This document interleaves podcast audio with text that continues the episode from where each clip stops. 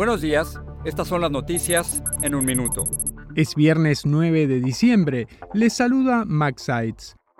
La estrella estadounidense del baloncesto Britney Greener aterrizó este viernes en Estados Unidos tras ser liberada por Rusia, donde estaba detenida desde febrero por cargos de tráfico de drogas. Su liberación formó parte de un intercambio por el traficante de armas ruso Viktor Baut. Está previsto que Greener sea trasladada a un centro médico del ejército en San Antonio para ser examinada. La Cámara Baja aprobó este jueves el histórico proyecto de ley que blinda el matrimonio igualitario e interracial a nivel federal. Ahora se espera que la iniciativa, que contó con apoyo bipartidista, sea firmada por el presidente Biden.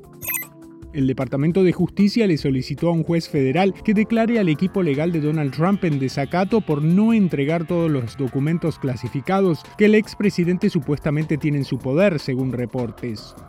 La senadora por Arizona, Kirsten Sinema, anunció que dejará el Partido Demócrata para registrarse como política independiente. Se espera que esta decisión no cambie el equilibrio de poder en el próximo Senado. Más información en nuestras redes sociales y univisionoticias.com.